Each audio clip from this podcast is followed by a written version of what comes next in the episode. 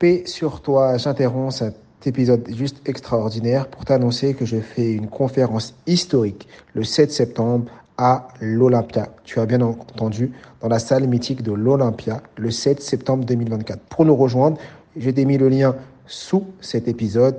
Rejoins-nous vite et rapidement parce que les places sont limitées. Ça va juste être extraordinaire et on va parler de mémoire et surtout comment ta mémoire est illimitée. Je compte sur ta présence.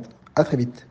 Tu vois, on a souvent tendance, je trouve, il y a vachement un discours de se dire il faut être entrepreneur, il faut absolument entreprendre, mais en fait, d'être salarié, c'est exceptionnel. Euh, quand tu es dans une bonne aventure avec un entrepreneur qui t'embarque, c'est génial. Et moi, les deux ans en salarié, ça a été une bulle d'air exceptionnelle, tu vois. Bien sûr que tu as, de la pression quand tu es salarié, euh, bien entendu, mais c'est une pression qui est un peu différente. C'est à la fin du mois, tu as ton salaire, peu importe les objectifs que tu atteins.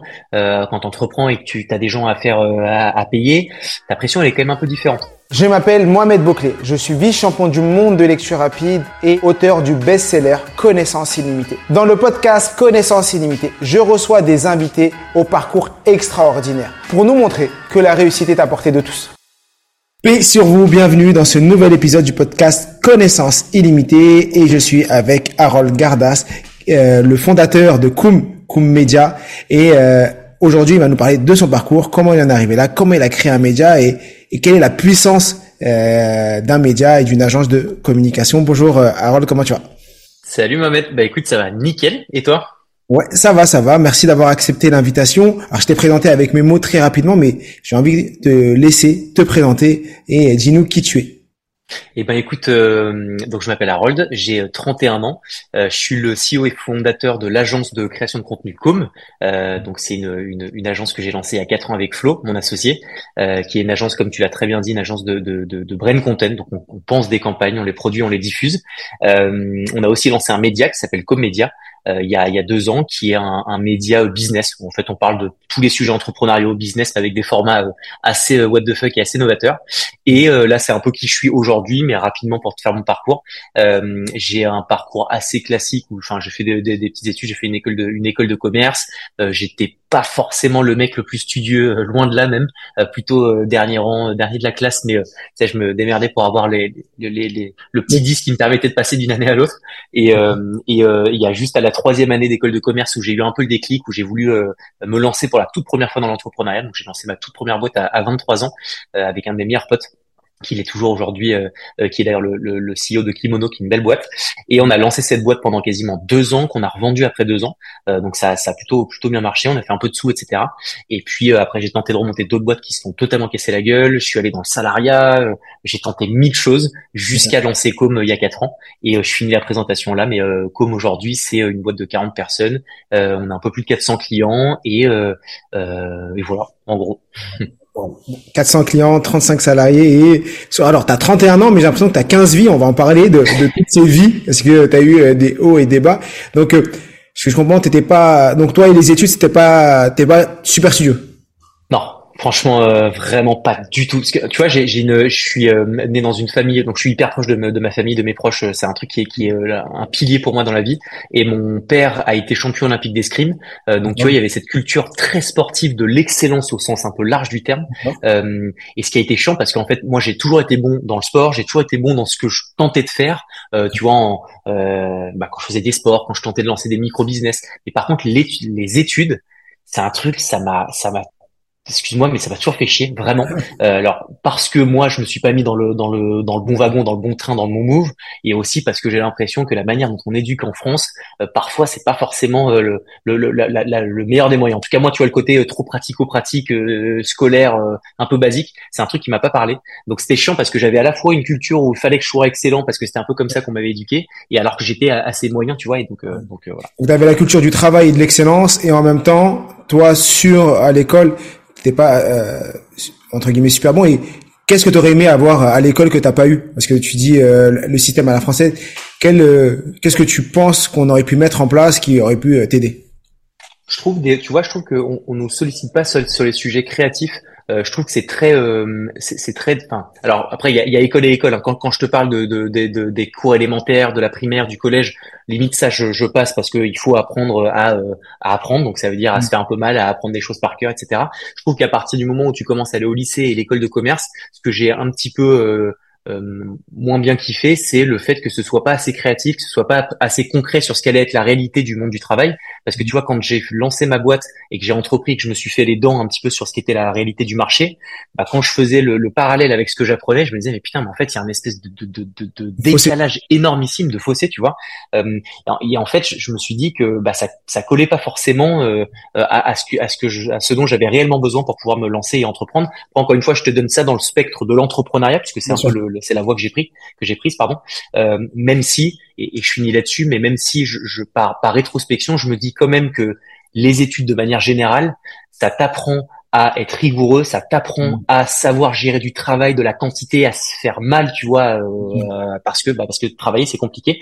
Et vu que moi ça je l'ai pas fait, bah, quand j'ai lancé ma première boîte, j'ai eu trois fois plus de difficultés qu'une autre personne qui euh, elle était plus studieuse et avait appris à apprendre, tu vois. Et donc euh, moi ça a été encore plus dur, je trouve.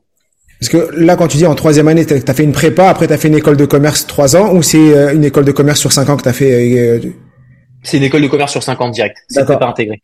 Donc tu n'avais pas encore, quand tu dis en troisième année, donc tu n'avais pas encore fini ton, ton diplôme, donc tu as lancé ta boîte, t'étais en, il te restait encore deux ans d'études. Il me restait même encore, il me restait même trois ans parce que je l'ai lancé au tout démarrage de ma troisième année. Et donc tu as, réussi à gérer ta boîte et tes études ou tu as arrêté les études?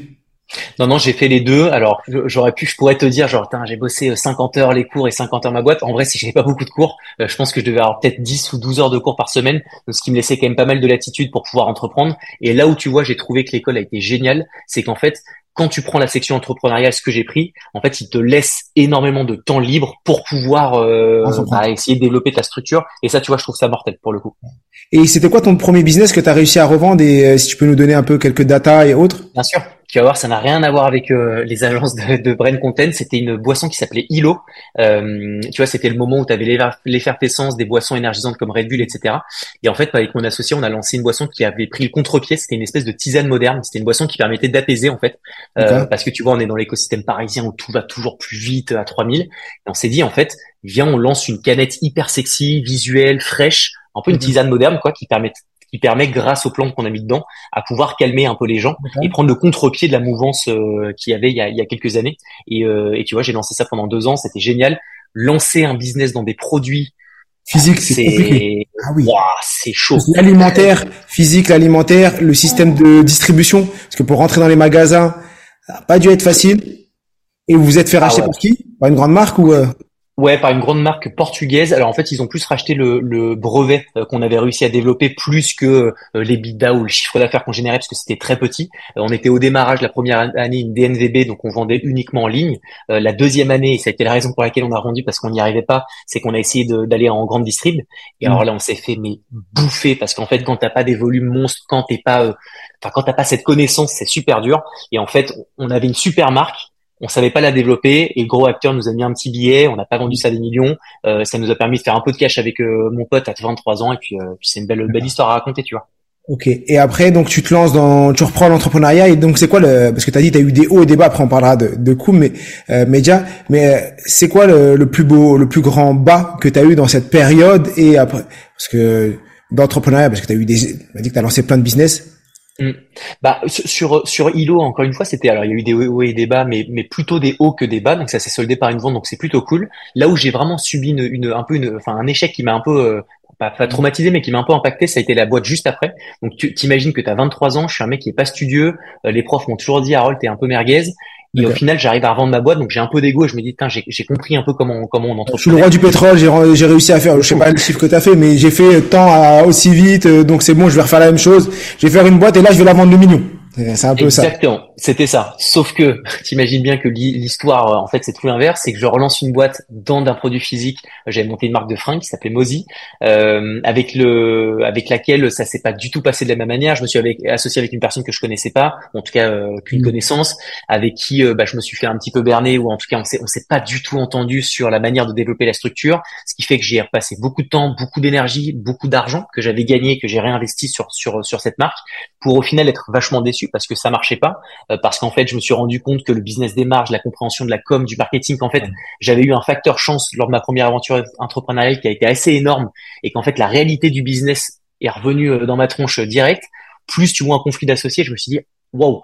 Donc en fait, je, je, suis parti tellement haut avec Kilo que d'un coup, je me suis mangé un espèce de gros grosse expérience contraste qui fait que ça m'a vachement choqué. je suis quelqu'un d'assez émotif, donc ça m'a encore plus, tu vois, ça m'a vraiment ouais, vraiment fait quelque chose. Et donc j'ai lancé ça pendant quasiment six mois, qui m'a paru d'ailleurs une éternité. Et après six mois, donc on a déposé le bilan, j'ai perdu de l'argent, du temps, et là je me dis, je suis dégoûté de l'entrepreneuriat, vraiment, euh, vraiment dégoûté. Donc je décide de faire une passe pendant quasiment deux ans en salarié. Euh, ce qui m'a, ce qui a été une vraie bulle d'air pour moi. Euh, ça a été, euh, tu vois, on a souvent tendance, je trouve, il y a vachement un discours de se dire c'est les entrepreneurs qui sont, c'est, il faut être entrepreneur, il faut absolument entreprendre, mais en fait, d'être salarié, c'est exceptionnel. quand tu es dans une bonne aventure avec un entrepreneur qui t'embarque, c'est génial. Et moi, les deux ans en salarié, ça a été une bulle d'air exceptionnelle, tu vois. Et c'est surtout quand t'as pas gagné beaucoup d'argent pendant longtemps, là tu dis au moins je sais que j'ai mon salaire qui rentre, j'ai de la sécurité et tu peux prendre énormément de plaisir. Également si les missions sont bien. C'est ça, et tu vois, bien sûr que tu as, de la pression quand tu es salarié, euh, bien entendu, mais c'est une pression qui est un peu différente. C'est à la fin du mois, tu as ton salaire, peu importe les objectifs que tu atteins. Euh, quand tu entreprends et que tu as des gens à faire euh, à, payer, ta pression, est quand même un peu différente. Quand tu es salarié, a priori, tu es spécialisé sur un sujet sur lequel tu dois exceller. Quand tu es entrepreneur, tu connais, tu dois être bon un peu partout. Donc, ce qui fait que cette, cette, cette pression un peu quotidienne de l'entrepreneuriat, euh, qui, qui, est marrante parce que tu vois, euh, souvent quand j'ai des potes qui me disent ouais, mais moi aussi j'ai envie d'entreprendre, j'ai envie d'être libre, je leur dis mais les gars, si vous entreprenez, vous serez tout sauf libre parce qu'en fait l'entrepreneuriat c'est le truc qui te rend le moins libre au monde au début en tout cas. Et la réalité de l'entrepreneuriat, c'est euh, c'est qu'en fait t'es pas t'es pas forcément libre. Bref et donc du coup je fais je fais cette expérience de deux ans en cabinet de recrutement qui s'appelait La Relève et deux ans de gros gros kiff je me refais un peu d'argent, je me refais une santé un peu mentale et, une motivation qui me redonne l'envie d'entreprendre deux ans après. Je te passe un peu rapidement les détails, mais, euh, voilà. Et comment donc comment tu te mets à te dire euh, je vais créer une agence, euh, un média? Parce que alors le média c'est venu en deuxième. D'abord c'était une agence. comment tu tu lances ce projet-là? Alors, je, je, te fais un peu rapide parce qu'en gros, donc, je suis de, pendant deux ans à la relève en salarié. Euh, je décide à la fin des deux ans de, de mon salariat de me dire qu'en fait, j'ai envie de réentreprendre. J'ai cet amour entrepreneurial qui revient et je décide de lancer mon propre cabinet de recrutement qui s'appelait Tatami, que j'ai lancé pendant quasiment deux ans. Euh, franchement, ça faisait beaucoup de sous. Le recrutement, c'est, euh, ça crache beaucoup d'oseille, mais l'industrie ne me plaisait pas. Euh, encore une fois, je reviens sur mon envie et l'appétence créative que j'ai, tu vois, où j'avais envie d'un truc qui bouge, qui soit visuel, etc. Et ça collait pas forcément. Donc, après ces deux ans avec Tatami, j'essaye de lancer ce qu'on appelle une muse, un side project, genre une boîte qui s'auto-alimente un peu seule. Euh, cette muse, en fait, c'est Com. Euh, donc, pour faire très simple, je, t'explique pourquoi. Euh, en gros, je suis donc à The Family, que tu connais peut-être, qui est un, qui est l'incubateur d'Oussama Hamar à l'ancienne. J'avais monté ma boîte avec lui, The Family avec lui, et je côtoyais plein d'entrepreneurs qui me disaient, j'ai un, j'ai un projet à lancer, la vidéo me permettrait de faire la différence de ouf, sauf qu'en fait, ça coûte super cher de passer par une agence. Donc assez naturellement et de manière un peu, tu vois, même euh, euh, enfantine, je me suis dit bon bah comment on peut faire une offre qui est hyper abordable pour ces entrepreneurs et leur permettre de pouvoir euh, avoir un contenu qui les différencie. Et donc je fais jouer mon réseau pour trouver un réal, un mec qui connaît la technique vidéo parce que moi je connais absolument rien. je rencontre plein de mecs, dont Florent Vinos qui est devenu mon associé, le cofondateur et un de mes meilleurs potes maintenant, qui lui a 40 piges. a jamais entrepris, mais par contre a une connaissance de l'audiovisuel de ouf. Et je lui parle du projet et puis il me dit euh, vas-y go viens on vient on se lance. Et, euh, et donc en fait et, je termine l'explication de pourquoi comme au début. Mais en fait l'idée est simple c'est de se dire qu'on fait une, une, offre à 1000 euros pour faire une vidéo ultra créative. Euh, sauf que les 1000 euros c'est pas juste comme ça un prix un peu gratuit c'est que pour que le prix soit pas cher on demande aux porteurs de projet en fait de co-construire la vidéo avec nous. Je te donne un exemple simple plutôt que de payer des figurants qui te coûtent 1000 boules euh, et un, euh, et un appartement 1000 euros, bah, tu demandes à, l'entrepreneur de payer son appart, de trouver des potes pour pouvoir dépanner les ah. figurants et donc, tu vois, de minimiser les coûts pour que ça puisse avoir une offre à 1000 euros. Et, et c'est ça un petit peu le postulat initial de, de Com. D'accord. Et donc, déjà, pourquoi vous l'appelez, vous l'avez appelé Com? C'est quoi le... Bah, franchement, l'histoire est un peu, un peu, un peu schlag, mais en gros, c'est la communication, la com, et euh, plutôt que plutôt que de dire euh, de trouver un, nom d'entreprise un peu juridique, tu vois, un, un truc pas, pas très personnel, on s'est dit vas-y viens, on trouve un nom, un, prénom d'une personne. Euh, et comme est venu un peu naturellement. Et puis après, on a mis local et autre Tréma parce qu'on trouvait que visuellement c'était cool. Et puis ça s'est fait assez naturellement, tu vois. Ok, ouais, c'est plus brainstorming, un peu naturel. Ok. Et donc, la première offre que vous lancez, c'est euh, le but, c'est de pouvoir faire des offres de vidéos pour les entrepreneurs à moins de 1000 euros ou à peu près à 1000 euros. Et ça a pris de l'ampleur parce que entre le moment où tu as voulu faire une offre à 1000 euros et aujourd'hui tu as 35 salariés, je pense qu'il doit y avoir pas mal de choses qui sont passées entre les deux. Ouais, c'est clair. Bah, effectivement, tu as, raison. L'offre à 1000 euros, c'est pas l'offre euh, qui nous a permis de pouvoir croître autant parce que les marges sont, étaient quand même assez rikiki. Mais en fait, c'était une, stratégie différenciante par le prix. Euh, les, agences vidéo, euh, t'en as, euh, t'en as des, des, centaines à, à Paris. Euh, donc on s'est dit bon bah comment on se différencie? T'as un par le prix, deux par le fait d'incarner la structure. Rapidement, on a, on a décidé avec Flo que ma tronche soit la tronche qui incarne Com. Donc j'ai, mm. je suis dans toutes les vidéos, je présente les Com en face cam, etc et on joue sur les traits d'humour. Le trait d'humour qui est un truc qui me parle bien à moi, à Flo, et parce que l'humour, euh, tu parles à des entrepreneurs, des grands groupes, des PME, des en fait, c'est un truc qui marche partout. L'humour, ça marche, tu vois. Et donc, euh, et donc, du coup, euh, du coup, on, a ces trois postulats. le quatrième levier qui a été important, c'est qu'on a décidé de communiquer sur LinkedIn. tu vois, quand toutes les agences capitalisent sur YouTube, Insta, TikTok, nous, on se dit, on va aller sur un LinkedIn où en fait LinkedIn s'est rincé en l'état. Euh, c'était il y a quatre ans, c'était euh, cherche mon stage de fin d'études et on s'est dit vas-y viens on arrive avec notre offre qui met une énorme gifle sur le truc corporate et on voit si ça marche. Et ça a absolument buzzé de chez buzzé sur LinkedIn. Et donc nous, euh, tu vois, quatre ans après, on n'a pas de commerciaux. 100% de notre business, ça vient de LinkedIn. C'est de toute la création de contenu qu'on a autour de nous. Et ça nous permet de pouvoir avoir du business. Et puis pour finir le, le, le, la réponse à ta question des 1000 euros, c'est qu'en fait, l'offre à 1000 euros, c'était tout, tout, au tout démarrage. Maintenant, tu vois, le panier moyen, il est plutôt aux alentours de 35-40 000 euros parce qu'on a en fait étoffé euh, la proposition de nos contenus, c'est-à-dire qu'on fait plus que des vidéos, on fait des campagnes et, euh, et dans les campagnes, tu as de la photo, tu as de la vidéo, tu as des spots télé, tu as des campagnes digi, enfin sur les réseaux sociaux. Donc en fait, tu as un package un peu plus global qui fait qu'on a réussi à avoir des marges qui sont plus intéressantes. Parce qu'aujourd'hui, c'est vrai que c'est ça que je voulais dans, dans, ce que vous proposez. Vous faites quand tu parles de campagne, c'est on va dire pour un infopreneur ou un petit entrepreneur, c'est pas c'est pas cette cible-là. Vous êtes plus sur des grosses structures qui vont aller sur une campagne euh, avec un spot télévisé, un, spot publicitaire, de, l'affichage dans les métros ou dans des lieux, de la publicité. C'est plus pour travailler, vous travaillez plus l'acquisition ou la notoriété? Bah, c'est une c'est une excellente question. C'est avant, c'est je te dirais que c'était que la notoriété. Maintenant, c'est l'acquisition, la notoriété et tout ce qui va avec. En fait, c'est avant on, produisait les, les, vidéos. Maintenant, on les pense, c'est-à-dire qu'on réfléchit à mm. stratégiquement pourquoi est-ce qu'on va faire des campagnes. Ensuite, on les produit avec notre boîte de prod interne et mm. ensuite on les diffuse notamment avec le média dont je vais te parler, mais ça permet un peu de boucler la boucle. Tu vois, c'est tu penses des campagnes qui, qui cherchent de la performance, tu mm. les réalises en interne euh, visuellement pour que ce soit canon et tu les diffuses pour que les bonnes personnes voient tes campagnes. Et donc le, les, les, infopreneurs et solopreneurs c'est vrai que c'est plus vraiment notre cible. Euh, tu vois les offres elles commencent plutôt aux alentours de 10 15 000 euros.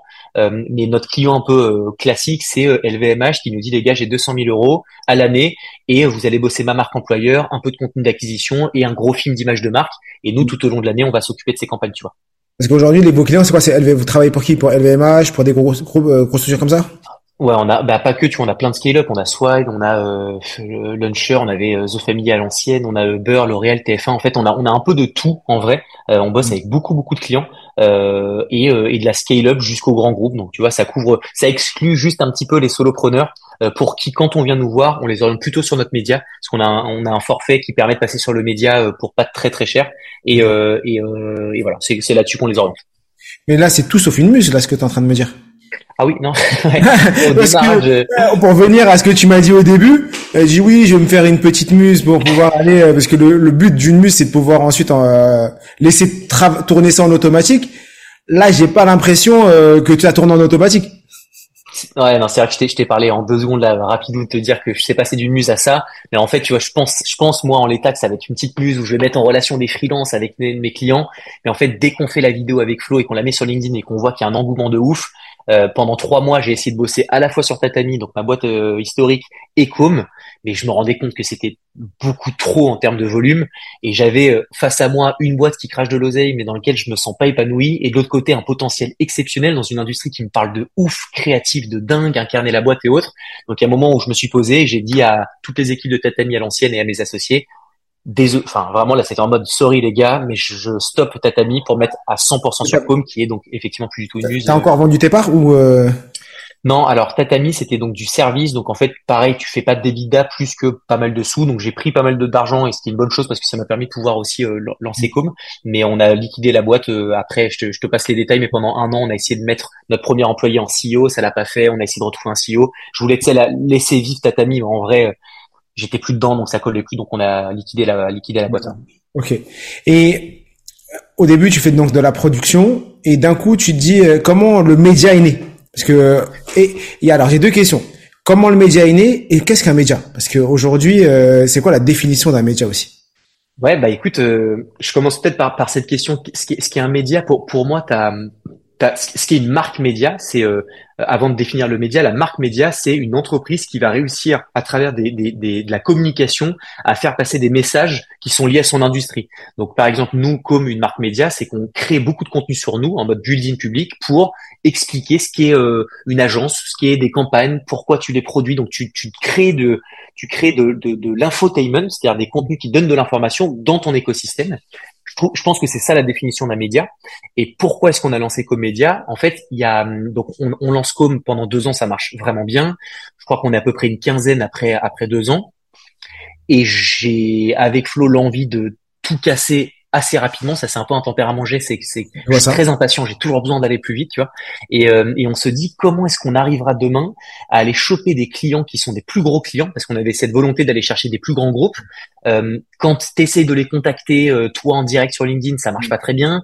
Quand tu fais tes coups de com, bah, les grands comptes, ils vont pas forcément venir te voir en direct. Donc je me, on s'est dit comment est-ce qu'on peut faire pour? Donc en fait, on s'est dit que assez facilement, le meilleur moyen de prendre le prendre contact avec une personne, c'est de l'inviter sur un, sur un média pour la faire parler d'elle parce que les gens ont beaucoup d'ego. Tu vois, tu m'as tu m'as invité sur le podcast, j'ai trouvé ça trop cool et normal. Je me dis bon bah génial, on, s'intéresse à moi, ça me fait plaisir. Donc je veux, de ce constat, je me suis dit réfléchissons à un format, euh, à un média qui donne envie aux gens de venir et que comme ce média, on va faire venir des gens qui vont avoir une super belle audience aura parce que c'est des gens de grands groupes, et ben si en plus visuellement on fait un truc de ouf, ça va permettre de montrer en fait ce que produit l'agence. Tu, tu vois ce que je veux dire de Donc en gros, on s'est dit on va parler de business parce que c'est là où il y a nos clients. On va le faire dans des formats qui sont vraiment chamés, euh, honnêtement et je le fais euh, je, le dis sans avec beaucoup enfin en mode humble, tu vois mais les formats sont super esthétiques, super visuels et donc on a fait venir des grands noms genre Louis Soubéran, le CEO de Swile, on a fait venir le CEO d'Alan, etc. de Beurre et autres qui sont venus sur le média comme les contenus étaient très beaux, bah, ils les ont diffusés sur leur réseau. Et donc, en les diffusant sur les réseaux, ça nous a donné accès à des grands groupes qui sont venus nous voir et même nous créer du lien avec eux pour pouvoir aller euh, développer un partenariat avec l'agence. Donc, c'était vraiment ça. Le, le... on voit que ton contenu a fonctionné. Ils se sont dit, ah, on pourrait peut-être travailler et essayer de mettre quelque chose en place avec eux. Absolument, c'est ça. En fait, c'est ton meilleur icebreaker, en fait, tu vois. Tu crées de la relation et après, tu délivres. Euh, Mais est-ce que tout le monde peut s'appeler média Est-ce que moi, je peux dire que mon podcast, c'est un média? Est-ce que je peux dire que moi, j'ai un média et que mon podcast, c'est une émission. C'est ouais ouais je, je pense qu'à partir du moment où tu crées de pour moi le bon terme même si ça fait un peu anglicisme mais c'est pas pour se la raconter c'est que ça, ça parle c'est de l'infotainment c'est je donne de l'information à travers un format qui est cool. Mmh. bah pour moi c'est un média tu vois. Euh, mais un média par définition c'est je donne de l'information. Je donne accès à de l'info à des gens. Donc à mmh. partir du moment où tu fais des podcasts des photos des vidéos mais tu t'apportes de la valeur pour moi d'une certaine manière tu es un média tu vois. D'accord Ok, je vais changer mon branding, je vais dire média. Vas-y. je vais changer mon branding, c'est bon. On va lancer notre média, mais le média connaissance illimitée avec notre émission hebdomadaire. Ça, on a une émission hebdomadaire qui invite euh, et, et, ouf. et, puis tu vois demain demain tu auras d'autres émissions, d'autres formats où tu mais ça fera partie de ton gros média. Je trouve qu'en plus ça, ça en termes de storytelling, c'est cool, tu vois, ça marche bien. Ouais, et, au lieu de ouais, on va faire ça. On va faire ça. En plus on le diffuse en podcast sur YouTube on fait une newsletter, donc on est euh, média écrit, média papier. Donc c'est bon, là, on a, on a, tout créé là. D'un coup, en deux secondes, on a ah, lancé un nouveau média. Je prends 10% par contre. Je prends 10% ma bête par contre. Ah ouais, mais je donne, euh, ah non, si tu prends 10%, faut prendre 10% des charges. Alors, ok, c'est parti. est-ce qu'aujourd'hui, est-ce qu'aujourd'hui, on gagne pas d'argent avec ça? C'est pas le but. C'est pas le but. Le but, c'est vraiment euh, d'inspirer les gens et, et voilà. Ce qu'on montre aussi juste dans cet échange et que rapidement on peut se dire euh, oui euh, souvent il y en a ils vont se mettre des, des, des barrières des freins en disant c'est compliqué si je veux créer un média il me faut des millions d'euros. Non mais en vrai t'as une caméra t'as une chaîne YouTube euh, t'as un site internet et si tu développes tout ça tu crées ton propre média. Après c'est la portée que toi tu vas créer à ton média qui fera après euh, en sorte. Parce qu'aujourd'hui peut-être monétisé ou pas aujourd'hui vous faites pas de placement de produit, vous êtes monétisé uniquement, vous monétisez uniquement la création de contenu. Pour écouter la suite, rendez-vous dans le prochain épisode. Profites-en pour liker, commenter et laisser 5 étoiles.